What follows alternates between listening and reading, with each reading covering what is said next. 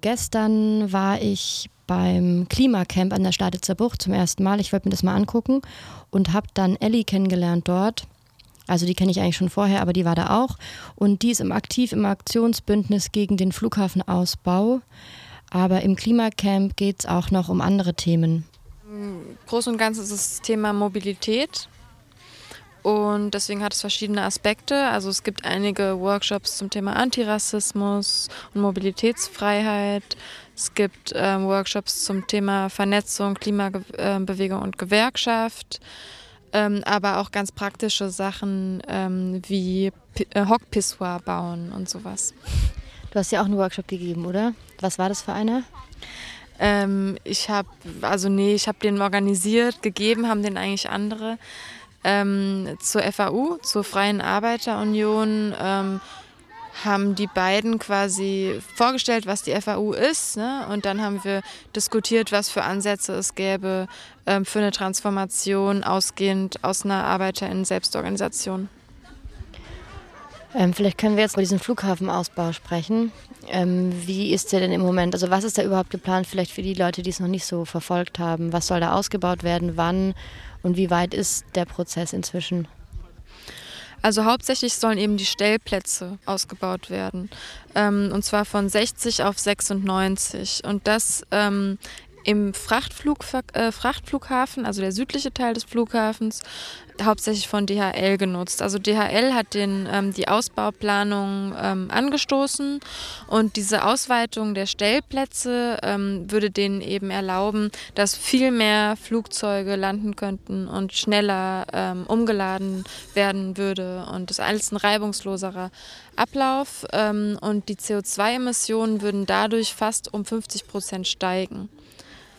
Und äh, dann gibt es noch kleinere ähm, Ausbaumaßnahmen wie Enteisungsflächen, die gebaut werden oder ein Hangar oder Bürogebäude. Aber hauptsächlich geht es um diesen Ausbau ähm, der Stellflächen.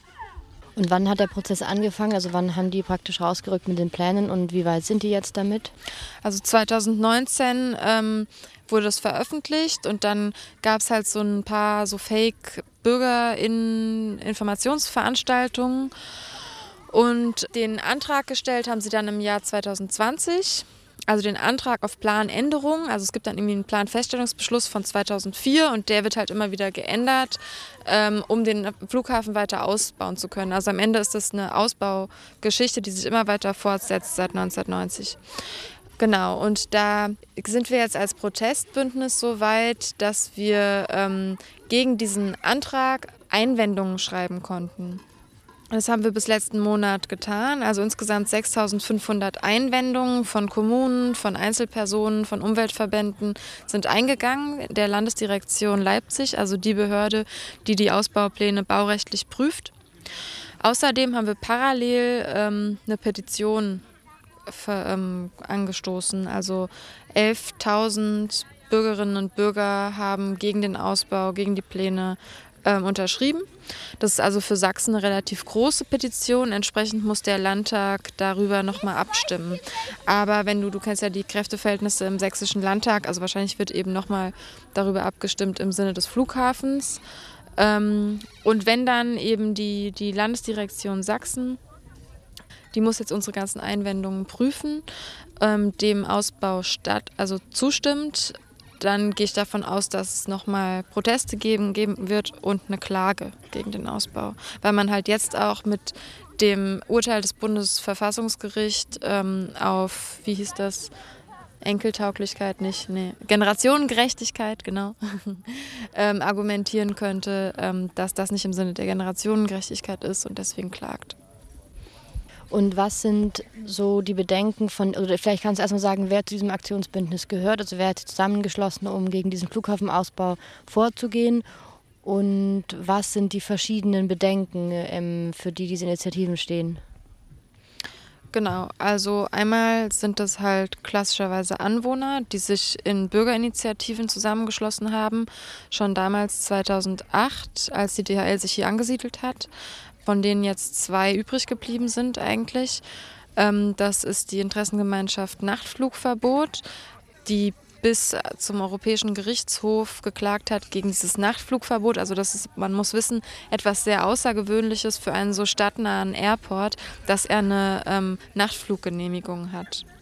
Genau, weil das sind eben hier in Leipzig-Halle ähm, sehr laute und sehr schwere Maschinen, die hier landen dürfen, weil die Start- und, End, ähm, die Start- und Landeentgelte so niedrig sind. Also solche Start- und Landeentgelte, die bemessen sich eben daran, wie dreckig und wie laut Maschinen sind. Und ähm, das ist quasi hier ein, ein Flughafen, der absolute Dumpingpreise verlangt von den Airlines und deswegen sehr, sehr attraktiv für Frachtmaschinen die oft sehr alt sind und deswegen auch sehr dreckig. Genau, also stört es natürlich die Anwohner nachts, weil sie nicht schlafen können. Das ist also das erste, der erste Grund für den Protest. Das sind ganz normale Eigenheimbesitzer, ähm, Anwohner, die ähm, eben den Lärm, das weiß man inzwischen, dass ähm, Fluglärm gesundheitsschädlich ist, dass der die, die, die Risiko für diverse Krankheiten steigen lässt. Ein anderer Grund sind die Kerosinlecks. Also Garten- und Teichbesitzer, die ähm, bemerken halt zunehmend Kerosinlecks ähm, und können deswegen zum Beispiel kein Gemüse mehr anbauen. Das stört natürlich. Anderes Thema. Kero Kerosinlecks an den Maschinen, die dann ins, in, in den Boden gelangen oder, genau. oder fliegt das Kerosin vom Himmel runter? Ja, es fliegt quasi vom Himmel runter. Also die Maschinen, die verlieren gerade bei Start und Landung Kerosin. Und ähm, dann, genau, landet das in den Teichen und dann können, also zerstört es natürlich Biotope. Ja. Ähm, anderes, äh, anderer Grund für den Protest ist natürlich dass ähm, Flugverkehr, also Fliegen, ne, das klimaschädlichste Transportmittel ist, das wir haben und ähm, deswegen Flughäfen nicht weiter ausgebaut werden sollten, um möglichst das Klima zu schützen.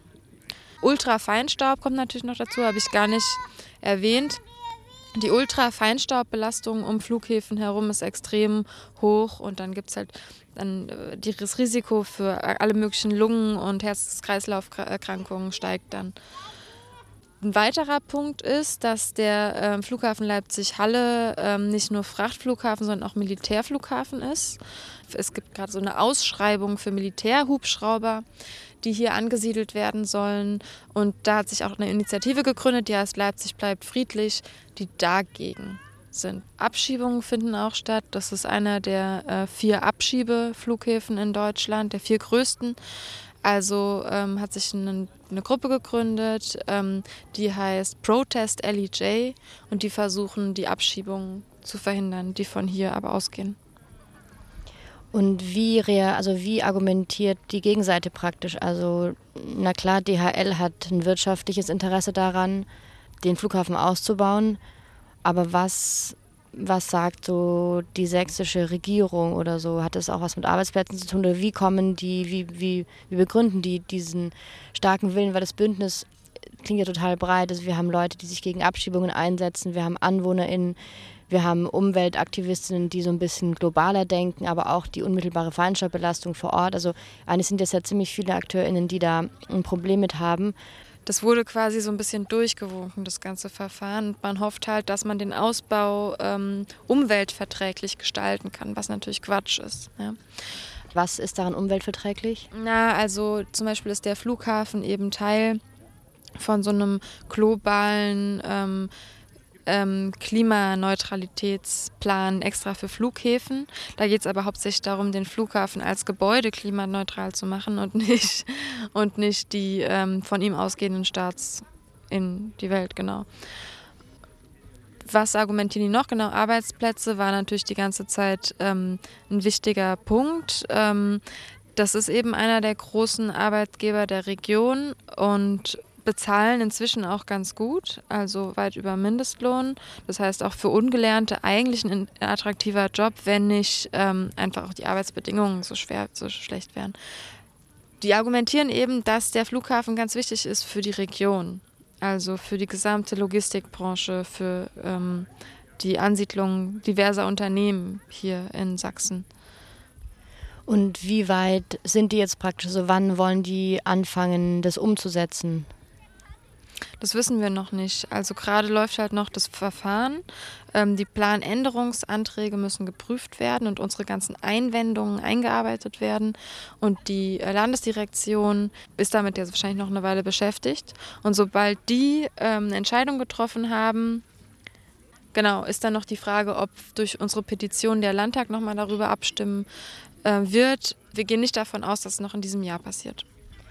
Wie muss die Regierung mit diesen Einwendungen umgehen? Ich habe das auch gelesen in der Kurzanzeige von Nachrichten in den Trams stand dass es praktisch noch nie für ein äh, Vorhaben in Sachsen, glaube ich, so viele Einwendungen gab. Wie sieht so eine Einwendung aus und also wie muss der Staat darauf reagieren? Ähm, genau, also da gab es ein paar formelle Kriterien für, aber grundsätzlich ähm, hat ähm, jeder Bürger, jede Bürgerin einen Brief an die Landesdirektion geschrieben, inwiefern sie glaubt, dass der Ausbau ähm, ja mit irgendwas, mit irgendwelchen anderen äh, Gesetzen nicht vereinbar ist. Das muss also geprüft werden und ähm, es gab auch nochmal die Möglichkeit zu einer Anhörung. Also man hat auch, man wurde dann eingeladen, ähm, seine Bedenken nochmal mündlich auch zu äußern. Ähm, und genau, jetzt wird es einfach bearbeitet. Und ich weiß auch nicht, ob man dann am Ende nochmal einen Bescheid bekommt, je nachdem, wie sich die Landesdirektion dann entscheidet. Die sagen halt, dass sie keine politische Entscheidung treffen, sondern dass sie eine rein baurechtliche Behörde sind, ähm, genau, die das prüfen. Okay. Ähm, es gab ja letztes Jahr auch einen Protest, äh, wo auch die Polizei ziemlich krass eingegriffen hat. Würdest du darauf noch mal kurz äh, mit uns zurückblicken und vielleicht auch auf kommende Aktionen oder hat vielleicht auch die Aktion, die letzte, bestimmte Leute jetzt ähm, dahingehend geprägt, dass sowas eher nicht mehr passiert oder wie sieht es da aus?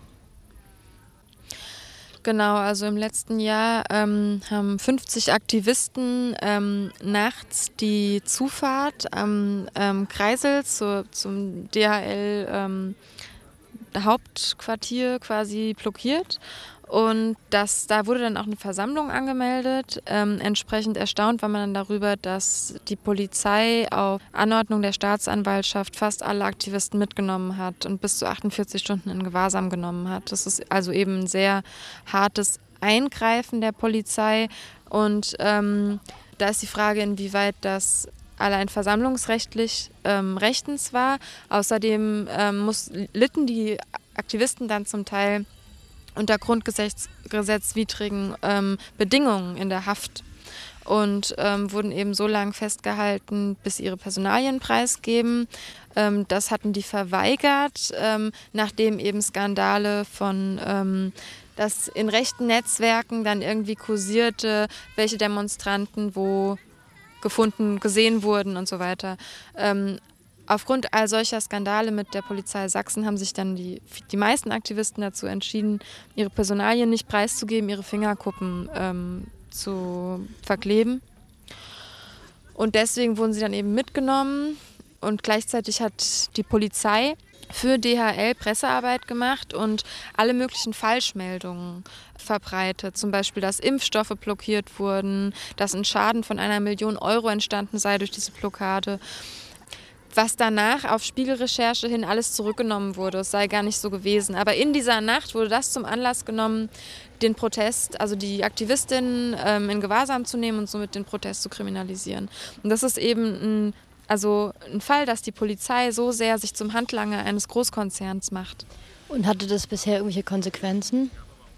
Noch nicht. Also die einzelnen Aktivistinnen haben ähm, auf jeden Fall Briefe bekommen von der Staatsanwaltschaft. Ihnen wird zum Teil Nötigung vorgeworfen. Es gibt aber noch, es, die Verfahren wurden noch nicht eröffnet. Also wir wissen nicht, wie das ausgeht. Weil du mich auch noch gefragt hast, ob das ähm, den Protest quasi so ein bisschen im Keim erstickt hat, das kann ich noch nicht so genau sagen. Ich glaube, dass das viele Leute abgeschreckt hat, weil man natürlich dachte, man macht mal eine Sitzblockade irgendwo und kommt dann irgendwie am nächsten oder Tag wieder nach Hause oder vielleicht noch in derselben Nacht wieder nach Hause. Und eben viele Leute emotional sehr stark zu Knabbern hatten an den Erfahrungen dort in der GESA. Gleichzeitig glaube ich aber auch, dass es ein paar Leute auch zusammengeschweißt hat und darin bestärkt hat, dass diese Art von Protest nötig war. Denn wären die Aktivisten nicht in die GESA, also das ist eine Abkürzung für Gefangenensammelstelle, gekommen, dann äh, wäre auch der Konflikt um den Flughafenausbau Leipzig-Halle nicht deutschlandweit in den Medien gewesen. Du gibst hier beim Klimacamp, also du hast ja einen Workshop organisiert, hast du gesagt, aber gibst du nicht auch noch einen Workshop um die Frage, den Flughafenausbau stoppen, wie kriegen wir das in Klammern noch hin? Also ich will quasi eine Strategiedebatte anregen. Ich ähm, erlebe, dass viele Klimaaktivistinnen sich Gedanken machen, wie so eine Transformation von fossilen Industrien, klimaschädlichen Industrien aussehen kann. Ja? Und ähm, die sich dann fragen, müssen wir die ArbeiterInnen von DHL mit ins Boot holen? Wie kann so eine Vernetzung aussehen? Die sich vielleicht fragen, macht es Sinn, einen Transformationsrat zu gründen und sich zusammen mit Expertinnen, Wissenschaftlern, Umweltverbänden und so weiter zu überlegen, wie man Flüge reduzieren kann und sonst irgendwas Förderliches, der Gemeinschaft und der Umwelt Förderliches an dem Flughafen ähm, stattfinden zu lassen. Und darüber möchte ich die Diskussion anregen und da gibt es dann eben das, die Möglichkeit, so ein Open Space zu machen, wo dann jeder Anwesende mitdiskutieren kann. Und davon erhoffe ich mir, dass wir bis zum Ende des Jahres so eine Art Positionspapier schreiben, ähm, in dem wir ein bisschen genauer vorgeben können, was wir uns für den Flughafen und die Logistikbranche im Allgemeinen wünschen. Und wie schätzt du die Chancen ein, dass dieser Flughafen gestoppt werden kann? Der Ausbau sehr gering. Die Kräfteverhältnisse im sächsischen Landtag, ne, also die, ähm, die AfD ist ja genauso stark wie, wie äh, SPD, Linke und Grüne zusammen. Wobei gut, Grüne sind in der Regierung und die sind inzwischen eben auch für den Ausbau. Ähm, deswegen, auch wenn die aufgrund unserer Petition nochmal darüber abstimmen müssen, denke ich, dass sie dafür stimmen. Und was treibt dich an, trotzdem weiter zu demonstrieren? Gute Frage. Dickköpfig. nee, ähm, ich, ja, ich halte das für Unrecht. Ich kann mich, also ich finde die, die Perspektive der Anwohner, ich komme selbst aus einer fluglärmgeplagten Region. Ähm, ja, also ich finde dieses, dieses Bedürfnis nach Ruhe äh, absolut legitim. Ähm, und ich finde das auch ähm, wertvoll, so eine Art von ähm, Verbindung zu schaffen zwischen über 50-jährigen Anwohnern und unter 40-jährigen Klimaaktivistinnen. Ähm, also so eine Art von breiten Bündnis, das macht mir einfach immer Spaß.